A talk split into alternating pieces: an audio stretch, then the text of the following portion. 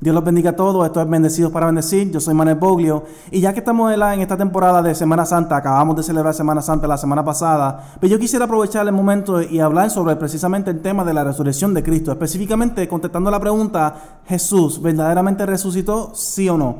Y esto es uno de estos temas que básicamente nosotros como cristianos ¿verdad? lo aceptamos por fe y muchas personas entienden que esto es un asunto de fe y sí lo es. Pero el hecho de que sea un asunto de fe no quiere decir que no hay razones para creer lo que nosotros creemos. Y eso es lo que yo quisiera presentarles a ustedes aquí hoy. Razones de por qué es válido creer en la resurrección. Razones por las cuales yo entiendo que, o entendemos que la resurrección verdaderamente ocurrió. Y este es el propósito de lo que es la apologética, la, la, defensa de la fe, presentar evidencia o razones de por qué nosotros creemos lo que nosotros creemos. Y no es que nuestra fe está basada en lo que es la evidencia, no. Nosotros no creemos en base de evidencia, ¿verdad? Es un asunto de fe. Pero no quiere decir que no existe evidencia, como acabo de decir. La evidencia sirve un propósito, o sirve varios propósitos. Para el cristiano, sirve como para fortalecer nuestra fe, porque muchas veces nosotros como cristianos tenemos estas dudas, estas preguntas, estas luchas que a veces tienden a menguar nuestra fe. Y nosotros requerimos o, queremos respuestas a esas preguntas y ese es uno de los propósitos de la apologética, la defensa de la fe. Videos como este sirven para fortalecer nuestra fe, que nosotros entendamos que lo que nosotros creemos es, válido, hay razones para creer lo que nosotros creemos, no lo creemos simplemente por fe. Segundo, este, aunque la fe es lo principal. Segundo, para el no cristiano, muchas personas, muchas veces, ¿verdad? Y esto me pasó a mí porque yo era ateo antes de, antes de ser cristiano, yo era ateo y una de mis luchas, una de las barreras que yo tenía era precisamente una barrera intelectual. Yo tenía ciertas preguntas y dudas que nadie me podía contestar. Y así mismo hay muchas personas en este mundo que no necesariamente son antagónicos a, creer en Cristo, no es que no quieran necesariamente, sino que tienen ciertas luchas, ciertas preguntas, ciertas dudas, y la apologética, la defensa de la fe, sirve para, romper con esa bajera, sirve para ayudar a este tipo de personas que tienen una, lucha genuina intelectual. No una lucha, no es, no es que simplemente están buscando atacar el cristianismo, etcétera, sino que tienen una, una duda genuina y lo que buscan es una respuesta. Así que la evidencia sirve como para llegar a este tipo de personas. Repito, al fin y al cabo, esto es un asunto de fe. Nuestra fe no está basada en lo que es la evidencia. La evidencia no necesariamente va a convencer a nadie que crea en Cristo. Esto es un asunto, una decisión personal y es un asunto también del convencimiento del Espíritu Santo.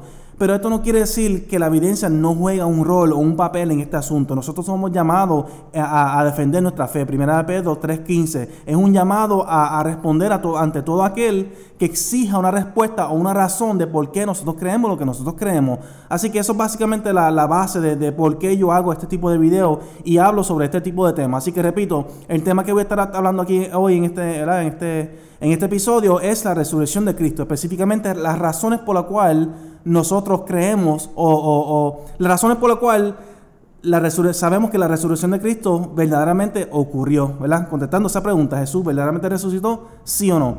Pero no sin antes, ¿verdad? Con el intro, para los que no saben, esto es Bendecidos para Bendecir, un podcast cristiano este, donde nos sentamos semanalmente para conversar sobre diferentes temas de índole cristiano. Nos pueden conseguir en YouTube, en Manuel Boglio, B de Bueno, O G. Recuerden suscribir al canal, denle a la campanita para que reciban notificación cada vez que sacamos un video nuevo. Ustedes se enteran, lo pueden ver rápido, sin esperar. Nos pueden conseguir en Facebook, en Podcast Bendecidos para Bendecir. Ahí pueden comentar, ser parte de la comunidad, dejarnos saber qué temas quisiera que nosotros hablemos o no hablemos, etcétera, y, y dejarnos saber su opinión sobre los diferentes videos y episodios que nosotros hacemos. Y nos pueden conseguir también en iTunes y en diferentes aplicaciones este, para podcast. Y de esa forma nos pueden descargar, los pueden escuchar en el celular, los pueden escuchar poco a poco, en la radio del carro, etcétera. Donde quiera que nos escuchen, donde quiera que nos vean, recuerden suscribir y recuerden ser parte de, la conversación. Comenten, déjanos saber su, su opinión sobre los diferentes temas que nosotros estamos hablando aquí. Y gracias por el apoyo. Vamos entonces de lleno, ¿verdad? Voy a tratar de, mantener esto de la forma más, más simple. Esto es un tema bastante profundo, ¿verdad? Pero obviamente no, no hay tiempo para para tocar todos los puntos de una manera bien profunda ni nada parecido. Este, así que lo voy a tratar de hacer de la manera más simple posible. Y básicamente el primer punto que yo quiero hacer es que tenemos que saber que hay cinco datos que son básicamente universalmente aceptados como verdad. Hay cinco datos que son casi universalmente aceptados como, como, como hechos, hechos históricos. Es bien importante entender esto, porque estos cinco datos que voy a presentar aquí hoy no son simplemente cinco datos que nosotros como cristianos creemos.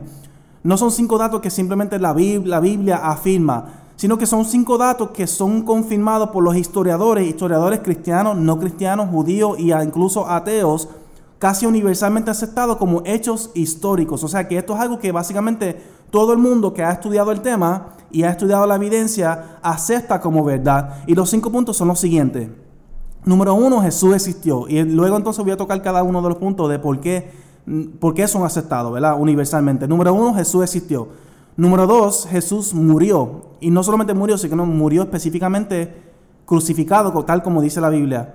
Número tres, Jesús fue enterrado. Número cuatro, al tercer día la tumba fue encontrada vacía. Y número cinco, personas decían, después de la muerte de Jesús, personas decían o creían haber visto a Jesús vivo. Así que esos son los cinco puntos que son básicamente universalmente aceptados por historiadores y estudiosos del Nuevo Testamento como verdad, verdad, eh, hechos históricos.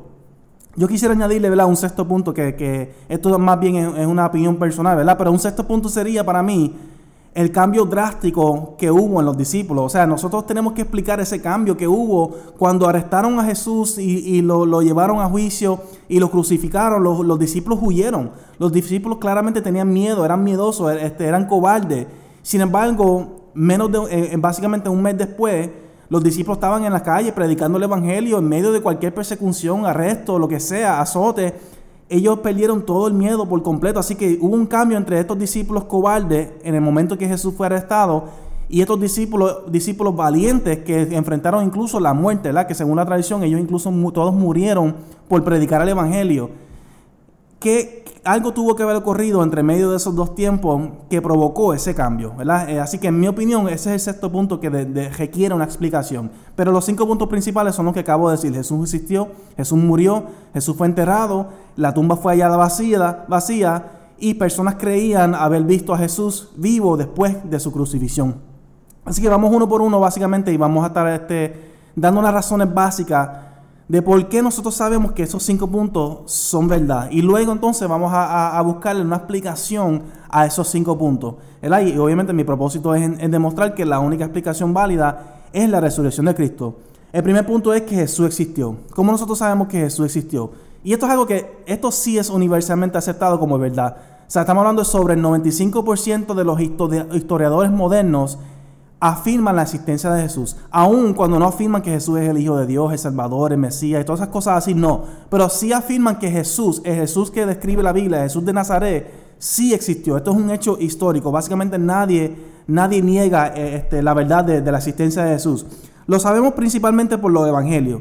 Los evangelios, ¿verdad? y esto es un tema que quisiera quizás algún día, en otra ocasión, hablar ¿verdad? sobre la validez de los evangelios, porque nosotros podemos creer en ellos como documentos históricos y llenos de verdad. Pero por ahora simplemente diré que los de los evangelios fueron escritos por testigos principales y secundarios, es decir, personas que caminaron con Cristo o que conocían a alguien que caminó con Cristo. Así que eh, eh, fueron escritos por testigos principales y secundarios.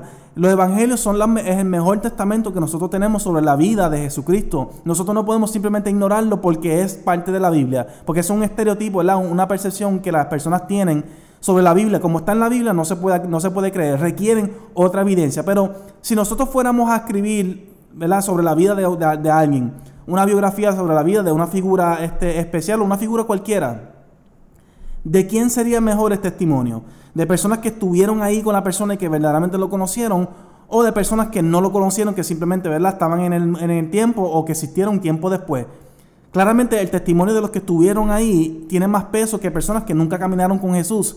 Y eso es exactamente lo que nosotros tenemos en los evangelios. Personas que estuvieron ahí o que conocieron los que estuvieron ahí, como en el caso de Lucas, este testimonio principal y secundario. Así que los evangelios testifican la existencia de este tal Jesús. No es simplemente un cuento, ¿verdad? No es simplemente una, una historia que la gente acepta como verdad, sino que eh, son un relato histórico. Pero más allá de eso, la asistencia de Jesús es confirmado por, por evidencia extra bíblica, es decir, por personas que, escribieron sobre un tal Jesús, sobre un tal Cristo y sobre estos eventos fuera de la Biblia. Uno, de los ejemplos más famosos es Josefo, y esto es otro de los, de los puntos que requiere más explicación, pero no lo voy a hacer aquí por ahora, para mantenerlo simple. Pero Josefo era un historiador del primer siglo, o sea, del mismo contemporáneo con Jesús, judío, que no creía en Cristo como su Salvador, ni Mesías, ni nada parecido, pero él afirmó la existencia de Jesucristo y ah, este, afirmó otras cosas como su muerte, este, los discípulos, etc. Así que tenemos Josefo es el ejemplo más famoso de, alguien que escribió sobre Jesús fuera de la Biblia. También tenemos a, Tácites, era Tácito, que básicamente él, es considerado el mejor historiador del imperio romano.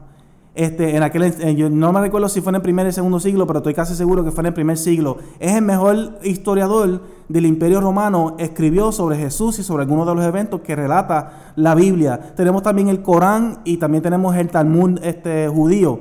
¿Por qué esto es importante? Porque ni el Corán ni el, ni el, ni el Talmud afirman este, que Jesús es, el Hijo de Dios o el Salvador o el Mesías, no lo pintan de una manera positiva, por decirlo así. El Corán lo tiende a pintar un poquito más positivo, ¿verdad? Lo ven como un profeta de Dios. Pero el punto es que ninguno de ellos afirman, ¿verdad? No son seguidores de Cristo como somos los cristianos. Que una de las razones por las cuales la gente rechaza el testimonio de la Biblia es porque fue escrito, según ellos, por personas que creían en Cristo. Así que claramente lo van a pintar de una forma positiva. Pero ni tanto el Talmud como el Corán, ni uno de los dos afirman esas cosas. Así que tenemos personas que no, no son creyentes o seguidores de Jesucristo que están afirmando su existencia. Y hay muchos más ejemplos, ¿verdad? Pero yo simplemente quise enfatizar esos cuatro ejemplos. El punto es que la existencia de Jesús es confirmado por escritos, historiadores extra bíblicos, además de lo que afirma la Biblia. Y por último, el impacto que tuvo Jesús en la historia. O sea, su impacto es innegable. En, esencia, la historia cambió. Hubo un antes y un después, ¿verdad? Este, yo sé que esto es uno de los argumentos que mucha gente hace, hace, pero es válido. Hubo un antes y un después, antes de Cristo y después de Cristo. Claramente hubo una figura que nació en ese momento que literalmente marcó la historia y, y comenzó este movimiento que nosotros hoy día conocemos como el cristianismo. Así que la existencia de Jesús es algo innegable. Independientemente si, si, crees que Jesús es el Hijo de Dios, el Salvador, que hizo milagros, que resucitó, independientemente de esos detalles, lo que no se puede negar es que Jesús sí existió. Que verdaderamente este Jesús que describe la Biblia, ese Jesús sí existió. Y es, como dije, el 95% de los historiadores modernos y de los expertos del Nuevo Testamento afirman la existencia de Jesús. El segundo detalle es que Jesús murió. Esto es otro de los detalles que básicamente son, o sea, es innegable. Sabemos que Jesús murió por, por, varias razones. Número uno, porque la Biblia lo testifica, ¿verdad? La Biblia nos da ciertos detalles, que algunos de ellos los voy a resaltar ya mismo. Nos da ciertos detalles sobre el evento, lo que es el arresto, el juicio y la crucifixión de Jesús, que sin, sencillamente no, no muestran las características de, un, de, un, de una historia no, no, no parecen ser simplemente un cuento, sino que demuestran las características de lo que es un testimonio, ¿verdad? Alguien que, que, verdaderamente vio estos eventos y lo, relató en lo que es eh, la Biblia. Así que la, la, Biblia nos afirma que, que, Jesús murió, pero más allá de eso, este, cuando nosotros entendemos estos detalles, nos damos cuenta que no son meros inventos. Por ejemplo, Jesús fue crucificado por el imperio romano. Nosotros sabemos que el imperio romano, los romanos eran básicamente expertos en lo que es la crucifixión. Ellos no fueron los que inventaron la crucifixión, pero fueron los que, los que eh, perfeccionaron la, la, crucifixión. Y la crucifixión era algo que era básicamente reservado para los peores criminales. Así que un paréntesis en esto es, sabemos que Jesús murió y murió de esta manera este, crucificado y humillante porque es un dato vergonzoso. No es algo que un creyente en Cristo, un seguidor de Jesucristo o alguien que quiere simplemente inventar una historia, inventarse un héroe como el Mesías, este, diría, diría como parte de la historia. ¿Por qué? Porque es un detalle vergonzoso. El hecho de que su Salvador, el héroe de la historia, el que ellos quieren afirmar como esta figura, el rey, el Mesías, el Salvador, el Hijo de Dios, etcétera, no tiene sentido que de repente lo describan a él de una manera tan humillante, muriendo de la manera tan humillante como él murió. De hecho, esto es una de las razones por la cual los, judíos, ¿verdad? No creen en Jesucristo como el Salvador. Porque según las profecías bíblicas, o más bien su, interpretación de, de, las profecías mesiánicas, el Mesías no podía morir de esa manera tan humillante. No era, no era, no era creíble para ellos. Por eso muchas personas rechazaron ¿verdad? y perdieron su fe en el momento de que, en que Jesucristo murió. Perdieron su fe porque se supone que el Mesías no muriese de esa forma. Así que el hecho de que la Biblia incluye ese dato tan vergonzoso, que Jesús murió como, como alguien, como cualquier persona, como uno de los peores criminales, de una manera más, tan humillante y tan vergonzosa como lo que es la crucifixión, nos afirma que verdaderamente ocurrió. No es un, cuento simplemente inventado para tratar de glorificar a esta figura llamada Cristo, ¿verdad? Pero sabemos también, como dije, que los romanos eran expertos en lo que es la crucifixión. Así que si verdaderamente Jesús fue crucificado por el imperio romano, que esto es algo que es confirmado ¿verdad? Por, por la Biblia y por relatos extra bíblicos, este, es bien, pero que bien improbable que ellos hayan permitido que él sobreviviera. O sea, ellos claramente lo crucificaron para morir y ellos se iban a asegurar que él estaba muerto. Pero más allá de eso, cuando analizamos los detalles que nos relata la Biblia y de una forma simple, ¿verdad? nos damos cuenta que es imposible que un ser humano haya sobrevivido a esa crucifixión. Jesús, ¿verdad? Tuvo en una gran tribulación toda la noche, porque él fue, él sabía que lo que iba a ocurrir, él sabía que sus discípulos, ¿verdad? Lo iban a abandonar y que lo iban a traicionar, y todo esto lo afligía. La palabra nos dice que él estuvo toda la noche orando, pidiendo la fuerza, incluso pidiendo que Dios lo librara de esto, que no tuviera que enfrentar la muerte. Así que Jesús claramente estaba atribulado. ¿Y cómo nosotros sabemos que verdaderamente estaba tan atribulado y que esto no es simplemente un invento de la Biblia?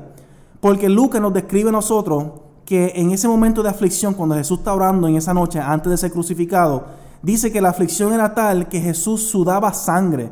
Y esto es un detalle que alguien simplemente no va a inventar. Esto no es un detalle que a alguien simplemente se le va a ocurrir decir. ¿Por qué? Porque esto es algo que hoy día a través de los avances médicos y todas esas cosas así, sabemos que es una condición médica, una condición real, pero es una condición extremadamente rara. Esto ocurre cuando, cuando alguien está bajo tanto estrés, eh, eh, tanta aflicción, tanta presión, que literalmente se ruptura, ¿verdad? las cápsulas de sangre, por decirlo así, salen por los poros como si fuese sudor. Y esto se llama este, hematoidrosis. Es una condición médica que verdaderamente ocurre, pero ocurre increíblemente rara a la vez. Así que cuando la, Biblia describe que Jesús estaba sudando sangre, ya ahí sabemos que esto no es un mero cuento.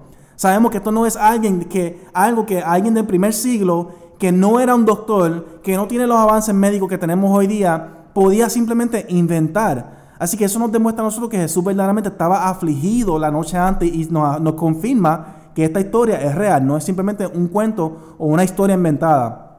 Luego de eso entonces Jesús fue entregado, ¿verdad? Fue traicionado, este, tuvo toda la noche y toda la mañana, ¿verdad? Básicamente toda la madrugada yendo de juicio en juicio sin comer, sin beber agua y luego entonces fue humillado, luego entonces fue azotado y hay razones para creer que el azote de Jesús fue peor de lo normal, ¿verdad? Y es por las circunstancias en las que se encontró, por el odio que la, la gente le tenía y también por el miedo que le tenían. Ellos querían, Jesús iba a ser un ejemplo, un ejemplo para que nadie más se, volviera a parar como hizo Jesús. Nadie más se atreviera a hacer, eh, a, hacer, lo que hizo Jesús. Así que Jesús iba a ser un ejemplo para meter miedo en, el pueblo. Así que hay razones para creer que Jesús fue azotado peor de lo normal. Pero aun si no fuese el caso, el azote romano, ¿verdad? Este, era tan, tan fuerte que según los historiadores, una persona no sobrevivía, muchas personas no sobrevivían el azote para luego ser crucificados. Morían antes eran azotados tan, tan fuertemente que ni tan siquiera sobrevivían para ser crucificados. Así que e, ese es el nivel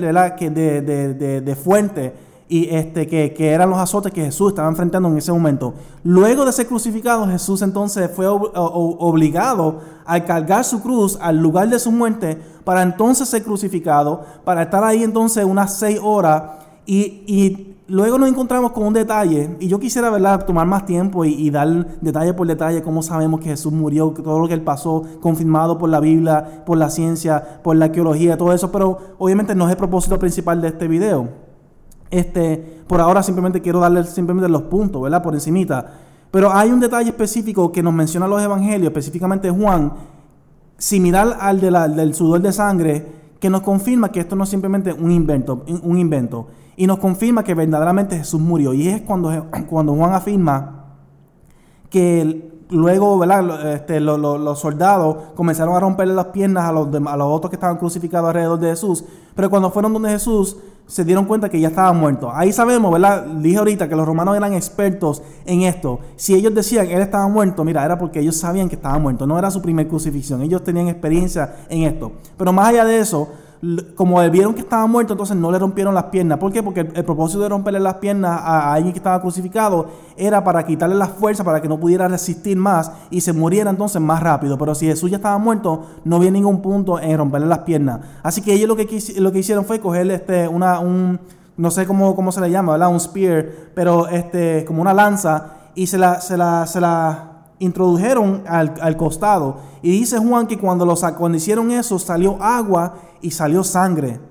Y esto, una vez más, es una condición médica que es imposible para alguien que no tiene conocimiento médico, alguien que no tiene los avances y conocimientos que tenemos hoy día, alguien del primer siglo, no es posible para ese tipo de personas simplemente inventarse eso. Lo voy, a, voy, a retroceder un poquito para que podamos entender lo que está pasando aquí. Jesús estaba deshidratado, no había bebido agua en toda, en toda la noche este, ni toda la madrugada. Jesús estaba increíblemente atribulado, como les dije, ya estaba perdiendo sangre porque estaba sudando sangre, aparte de que tú fue azotado, etc. Jesús claramente no tenía fuerzas para seguir porque él cayó en más de una ocasión cuando estaba llevando la cruz al lugar de su muerte. Jesús entonces demostró que tenía sed estando en la cruz porque él pidió que tenía, eh, que dijo que tenía sed, y en ese momento le dieron vinagre, etcétera, pero no quiso beber. Cuando esto ocurre, según los médicos, según, la ciencia, nos dice que cuando ocurren este tipo de eventos, Jesús claramente estaba mostrando características de, que estaba entrando en shock.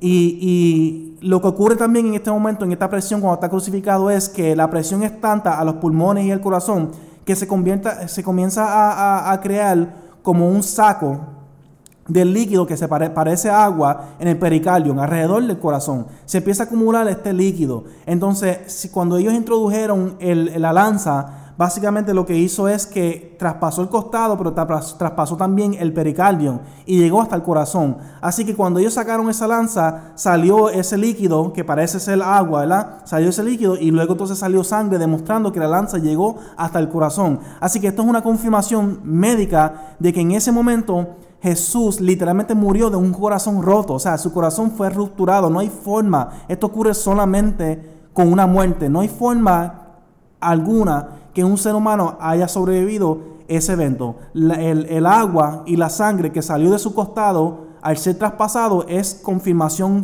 médica de que este hombre verdaderamente había muerto y es confirmación también de que esta historia no es simplemente un cuento cualquiera, sino que es algo que verdaderamente ocurrió, algo que alguien que está viendo y lo relata, porque Juan lo relata como si fuese un evento milagroso. Él no entiende claramente lo que está pasando, pero hoy día, con los avances médicos, sabemos que esto es lo que estaba pasando. Así que eso nos confirma a nosotros que Jesús verdaderamente había muerto.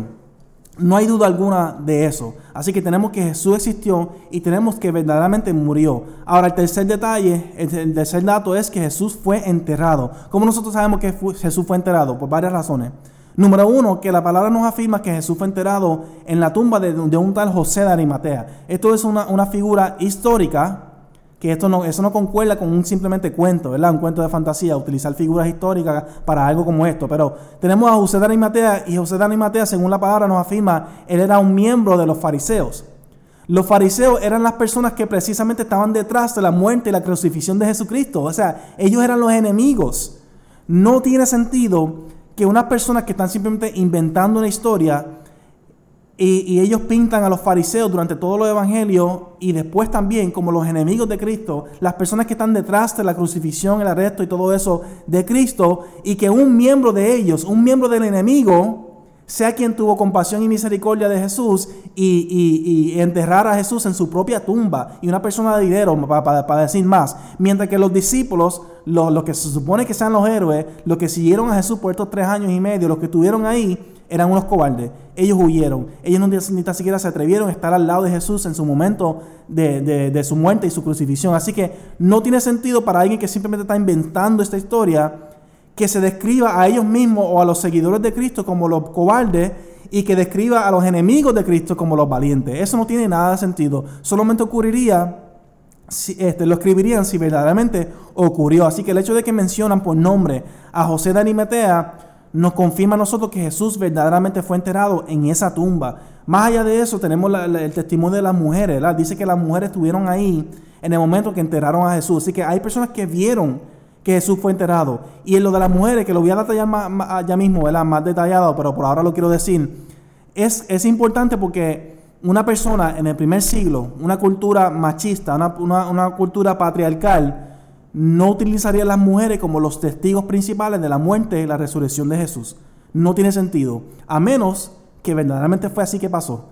Nadie en, en su mente cuerda inventándose esta historia en el primer siglo, en esa cultura machista y patriarcal, nadie, si quiere que la gente crea esta historia, Nadie se inventaría a las mujeres como los principales testigos de su muerte, entierro y resurrección. Como único incluirían un detalle tan vergonzoso como ese, es si verdaderamente ocurrió. Y de nuevo, el contraste que tenemos entre las mujeres que estuvieron ahí hasta el fin y los hombres que son los discípulos huyendo, no viendo lo que está, no, no, estando ahí para, para ver lo que estaba ocurriendo. Así que esto es un detalle vergonzoso que nos confirma que verdaderamente ocurrió.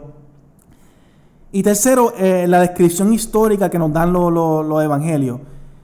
hay ciertos detalles que nos describen los evangelios sobre el sepulcro de Jesús y cómo fue enterrado y todas esas cosas así, que son detalles históricos que nos confirman una vez más que esto no es simplemente un cuento. Por ejemplo, el hecho de que ellos lo tenían que bajar porque al otro día era el sábado y no podían entonces dejar los muertos o bregar con los muertos antes del sábado, antes de que ocurriese. Eso es un detalle histórico. El hecho de que lo querían envolver en en, el manto y también en con, con, especies aromáticas, todas esas cosas así, que eso es tradicional a la cultura judía. El hecho de que utilizaron la tumba de José Dani Mateo, que era una tumba nueva, que eso es algo que sabemos que ocurría en ese momento. Ellos tenían sus tumbas especiales para el día en que muriesen. El hecho de que nos menciona ¿verdad? la guardia romana que estuvo frente de la tumba, disculpen, que, que si entendemos que si esto verdaderamente ocurrió, eso tendría sentido, que tuviese una guardia ahí esperando, porque ellos sabían los rumores de que alguien eh, eh, de que Jesús había dicho que él iba a resucitar, así que tiene sentido que ellos se iban a parar ahí para, para protegerlo. Pero más allá de eso nos dice que lo de la piedra, ¿verdad? Sabemos que así eran las tumbas, específicamente las tumbas de los ricos, y el sello, nos dice que fue sellada, e, este, y se entiende, ¿verdad? según los historiadores, que eso es un sello romano que se ponía en ciertas tumbas y, era ilegal romper ese sello, así que eso es una, una tumba protegida por el sello del imperio romano, y que se atreviera a romper ese sello enfrentaba literalmente la muerte. Así que esos son detalles históricos que nos incluye los evangelios que nos demuestran que esto no es simplemente un cuento. Aparte de que todo esto está confirmado, como les dije, por, por escrito está bíblico y, y, por los detalles vergonzosos que nos incluye la palabra. Así que es claro que Jesús existió, murió y verdaderamente fue enterrado. Ahora vamos con los últimos dos detalles que yo entiendo que son de, de, de los más importantes. Así que el cuarto punto es que la tumba estaba vacía. Eh, eh, ¿Cómo nosotros sabemos que la tumba verdaderamente estaba vacía? Casi dos mil años más tarde, ¿cómo nosotros podemos saber que verdaderamente esta tumba estaba vacía? Sabemos que la gente decía que estaba vacía, eso sí lo sabemos, ¿verdad? Porque ahí está el relato, lo sabemos que históricamente habían personas que decían que la tumba estaba vacía, pero ¿cómo nosotros sabemos que verdaderamente la tumba estaba vacía? Número uno, si nosotros nos sentamos y nos detenemos por un momento y analizamos la situación, nos damos cuenta que si la, la tumba no hubiera estado vacía, vacía, el rumor de que Jesús resucitó y, todo esto que nosotros afirmamos hoy día nunca hubiera llegado hasta acá. Nunca hubiera durado tanto tiempo. Este rumor se hubiera, se hubiera este, derrotado fácilmente. O sea, era tan fácil refutar la, la, la, la mentira, entre comillas, de que Jesús había resucitado. Era tan fácil como ir a la tumba y, y demostrar que el cuerpo estaba ahí. O sea, así de sencillo. Si verdaderamente la tumba no hubiera estado vacía, vacía, tan pronto alguien se levantara y dijera, mira, la tumba está vacía, Jesús resucitó, alguien fácilmente hubiera dicho, no, no, no, mira, la tumba está ahí, Jesús, el, cuerpo de Jesús está ahí. Porque sabemos que esto ocurrió en el primer siglo, ocurrió rápido después de la muerte de Jesús. Sabemos que todavía estaban los enemigos de Jesús en ese momento. Todo el mundo estaba alerta, todo el mundo sabía los rumores de que Jesús iba a resucitar. Así que nadie, ninguna de esas personas hubiera permitido que este rumor se regara. ¿Verdad? Si de verdaderamente fuera una mentira, si la tumba no hubiera estado vacía, fácilmente, vacía, fácilmente alguien pudo haber demostrado que esta historia o esta afirmación era falsa. Pero nosotros no tenemos ninguna evidencia de que esto pasó. Y ese es el segundo punto, el silencio histórico. No tenemos ninguna evidencia, ningún relato, ningún récord de que alguien haya afirmado de que la tumba no estaba vacía.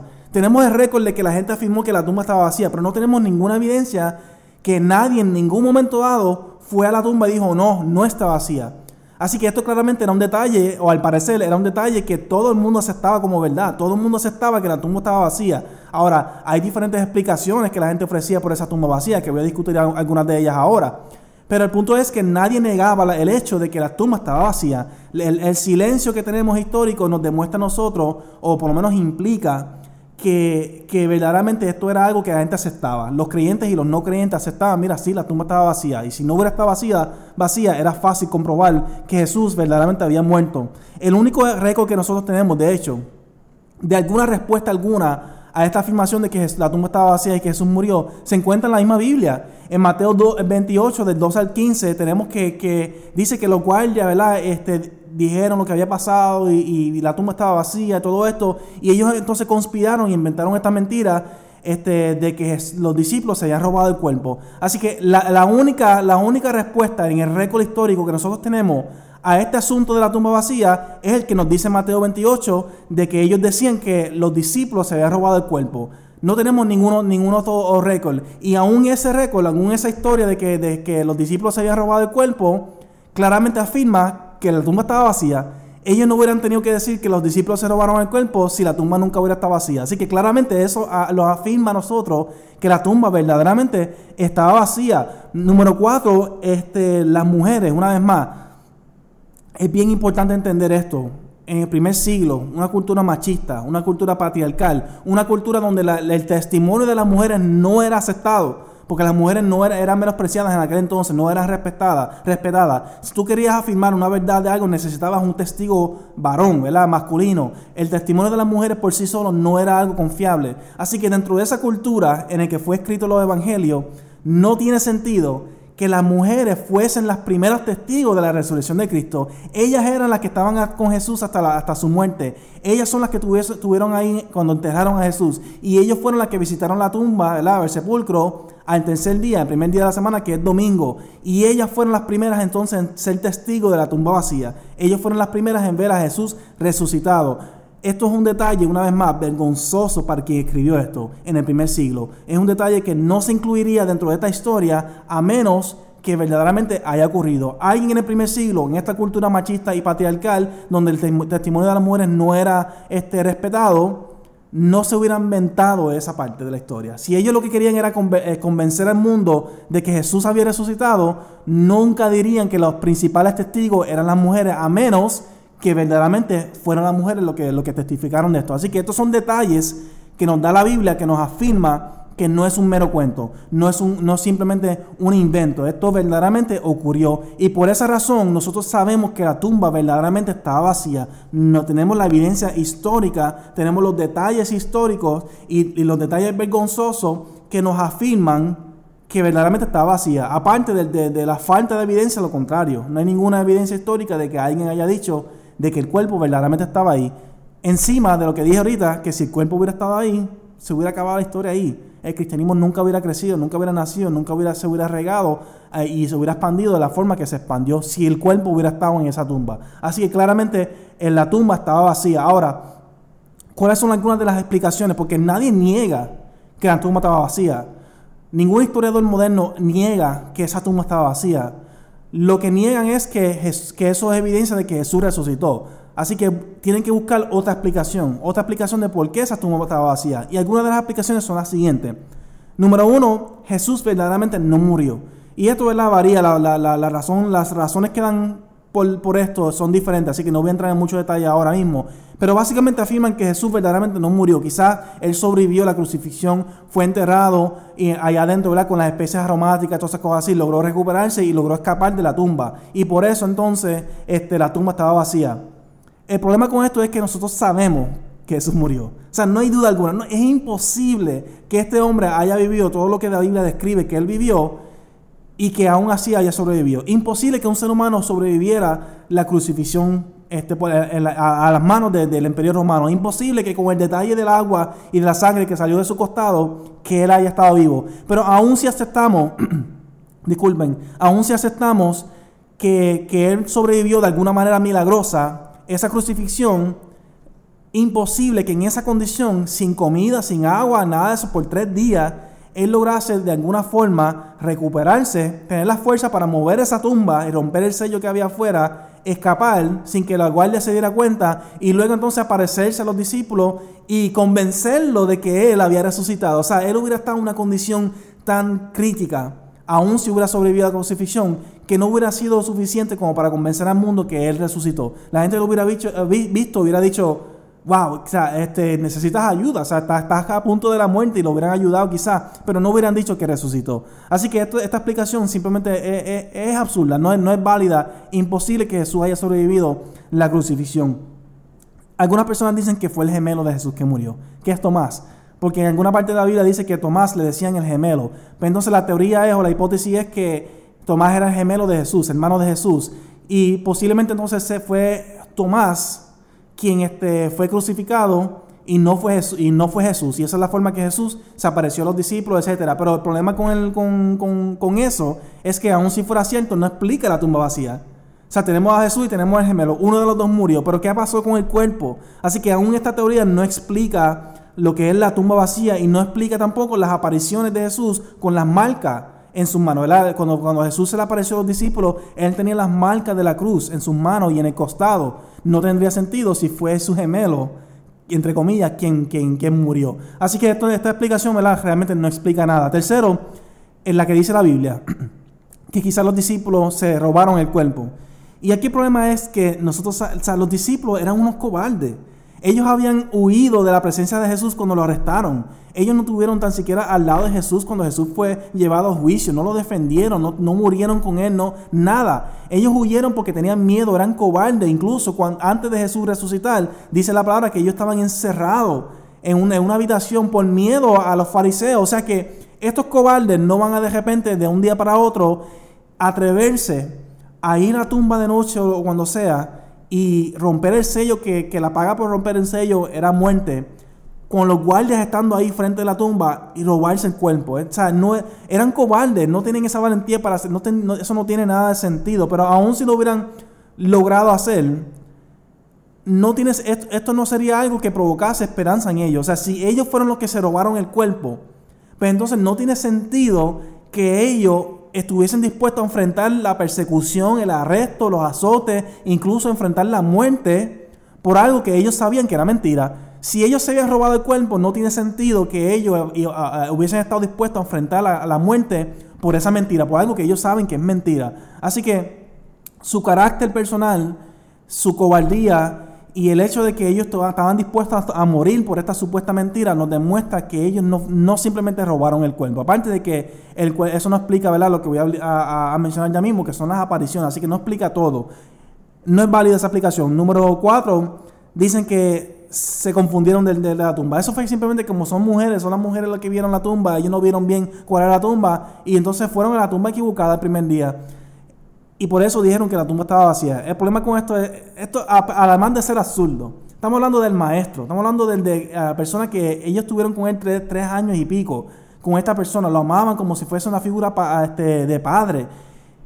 Que esa persona, que ellos ni tan siquiera tuvieran la capacidad para saber dónde enterraron a esa persona, es algo totalmente absurdo. O sea, cuando alguien enterra, por ejemplo, un familiar tuyo, si muere tu padre, tu madre o alguien que tú quieres, un ser querido, tú vas a olvidar dónde fue enterrado. O sea, esto no es algo, esto no es algo que tiene, no, no tiene nada sentido. Pero más allá de eso, aun si se hubieran olvidado de dónde fue que enteraron a, enteraron a Jesús, hubiera sido tan sencillo como que alguien fuera a la tumba correcta y dijera, no, mira, la tumba es acá. Se, o sea, se equivocaron de tumba, la tumba verdadera es acá. Y mira el cuerpo, todavía está vivo. O sea que alguien pudo haber refutado esa, esa mentira, por decirlo así, que Jesús había resucitado, alguien lo pudo haber refutado, pero no tenemos ninguna evidencia de ese tipo de refutación. Así que claramente ellos sabían dónde estaba la tumba. Aparte que la Biblia nos dice que ellos estaban ahí, de frente, cuando enterraron la tumba. Y no era cualquier tumba, era la tumba de alguien este, de dinero, alguien de poder, alguien de respeto y de autoridad, que era José de Arimateo. Así que no era cualquier tumba tampoco. Aparte de que estaba este, defendida por los guardias, los guardias estaban frente de, de, la tumba, tener sello, o sea que no era cualquier tumba para, para confundirla con otra.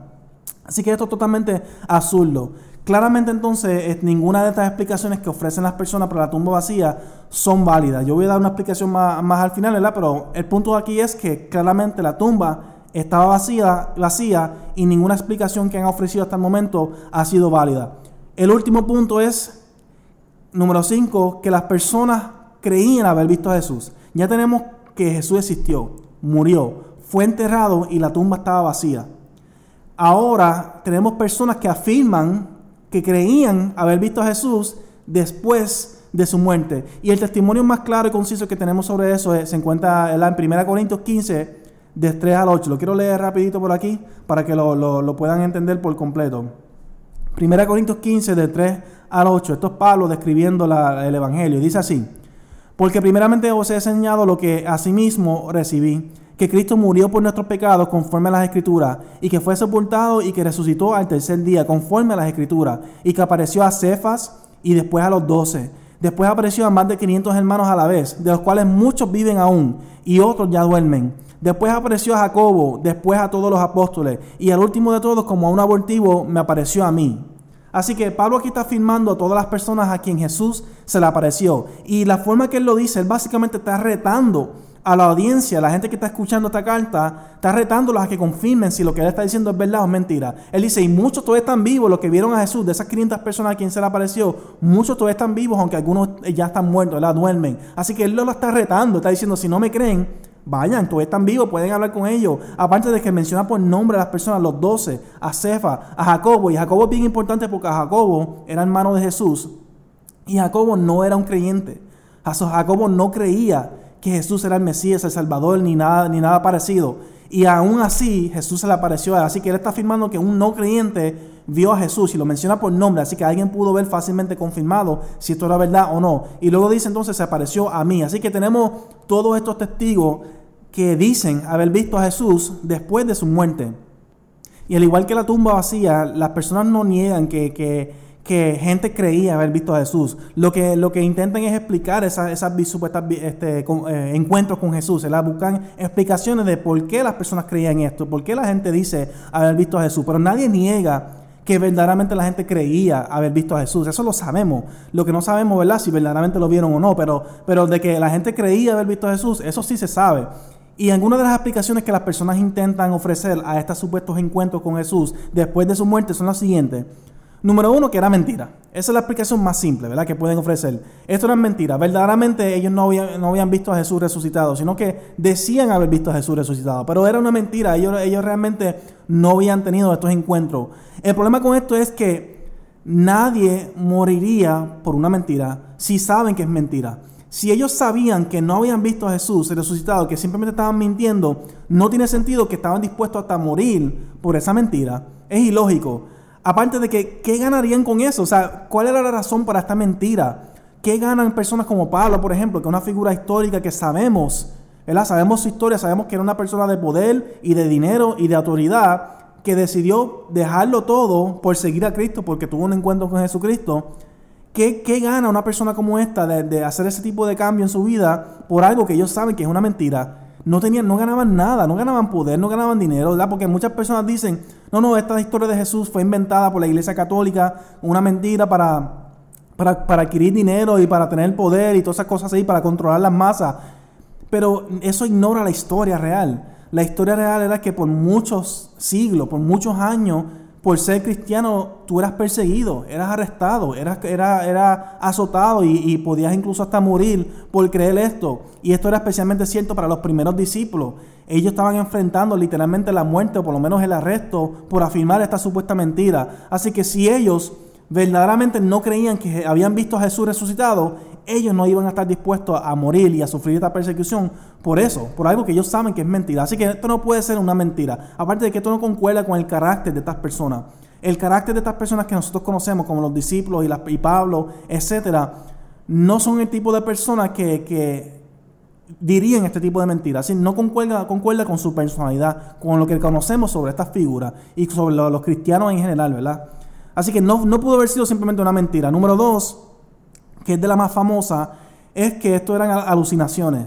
Ellos dicen específicamente los discípulos, como ellos estaban sufriendo tanto por la muerte de, sus, de, lo que ellos creían que era el Mesías, de su maestro, de su figura este, de, de, padre, estas personas que ellos amaban tanto, que caminaron por él por tres años y medio y habían puesto toda su esperanza en él, y de repente lo ven crucificado y humillado de la forma que él fue crucificado y humillado, en ese desespero, en esa eh, aflicción, en esa tristeza, este, y con el conocimiento, ¿verdad? De que él había dicho que iba a resucitar.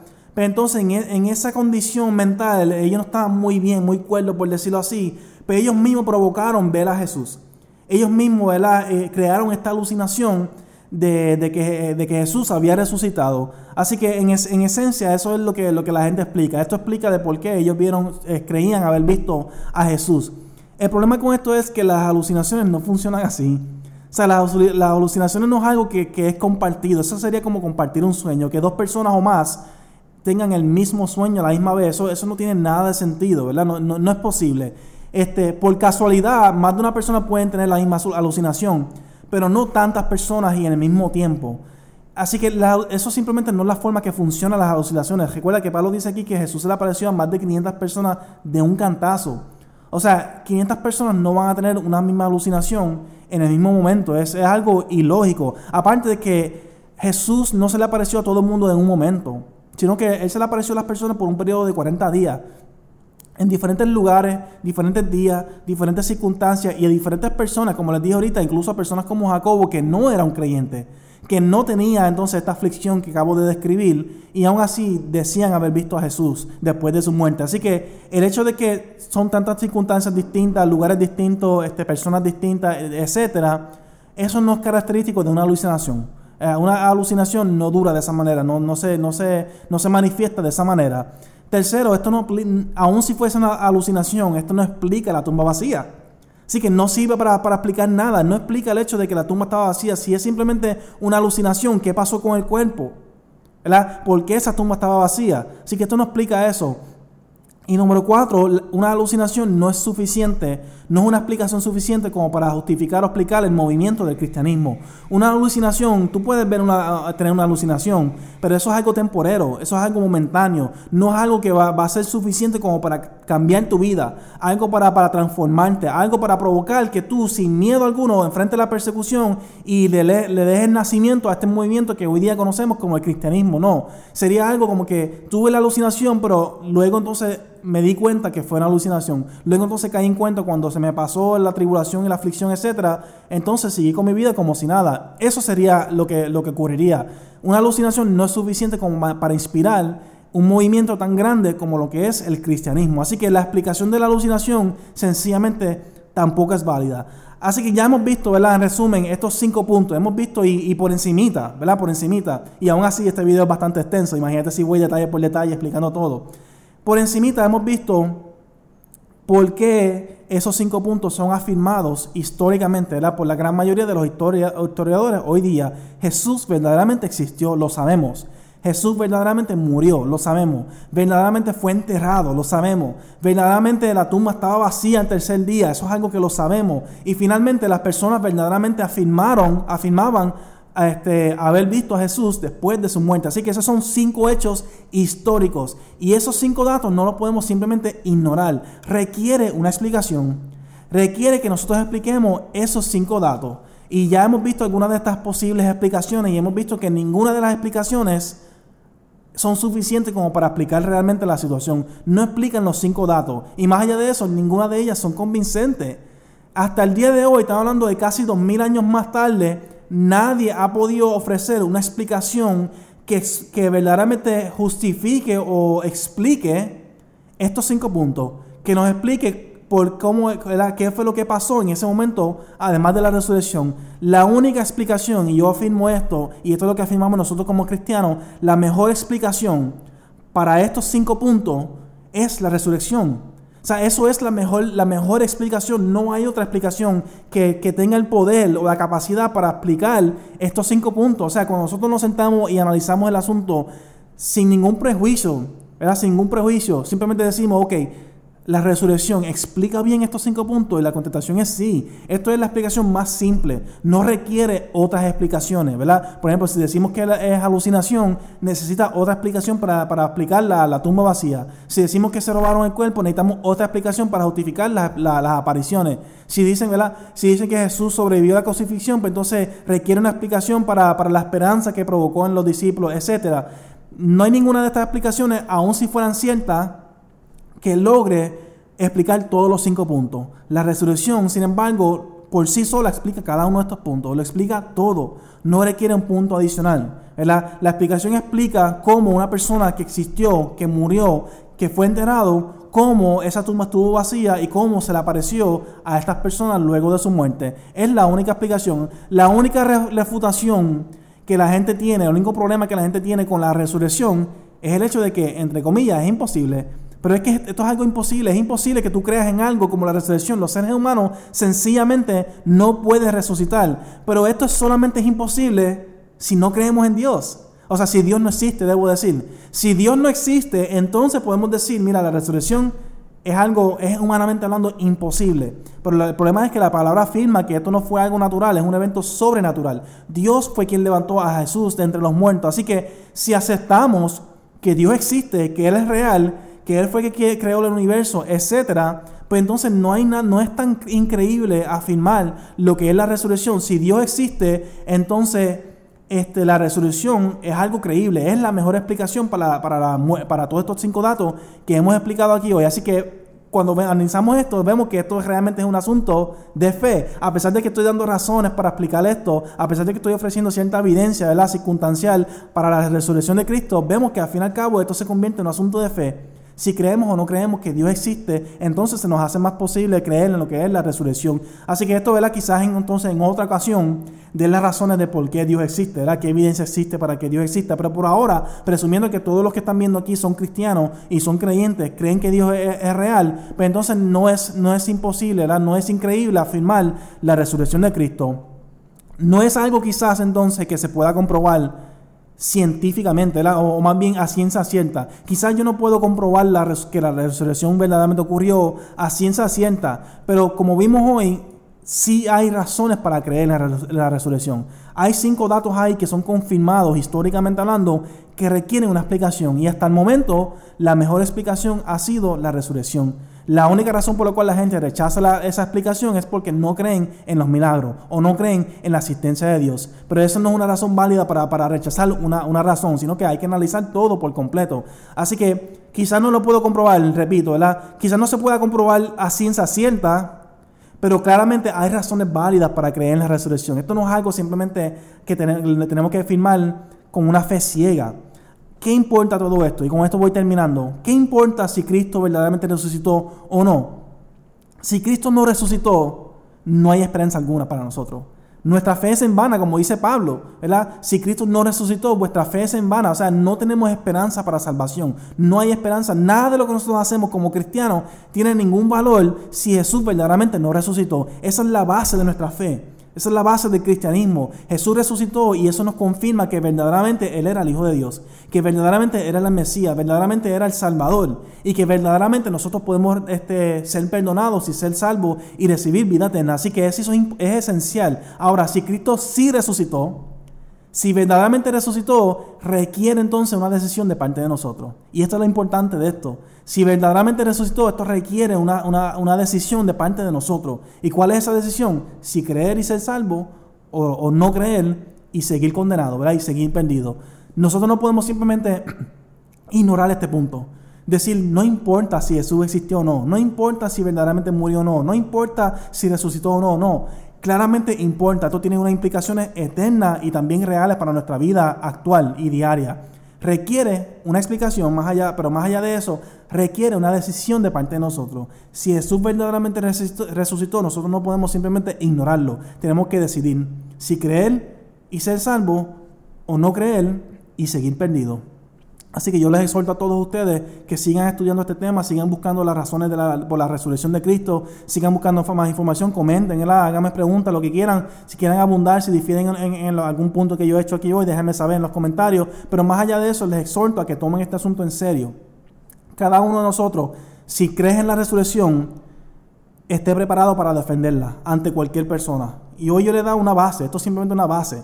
Este, eh, profundizar un poquito más una base para creer en la resurrección. Tenemos que estar preparados para defender esto. Tenemos que estar preparados para justificar lo que nosotros creemos. Pero más allá de eso, les exhorto a que crean, a que entiendan que lo que tú estás creyendo es verdad. Yo espero que de alguna forma u otra lo que yo he dicho aquí hoy fortalezca la fe de ustedes como creyentes. Y si, y si me estás viendo ahora y no eres un creyente, Espero también, mi esperanza es que esto entonces inspire en ti buscar más de Dios, buscar más de Cristo y quizás tomar esa decisión de finalmente creer en Él, entregar tu vida a Él y de esa forma poder ser salvo y recibir vida eterna.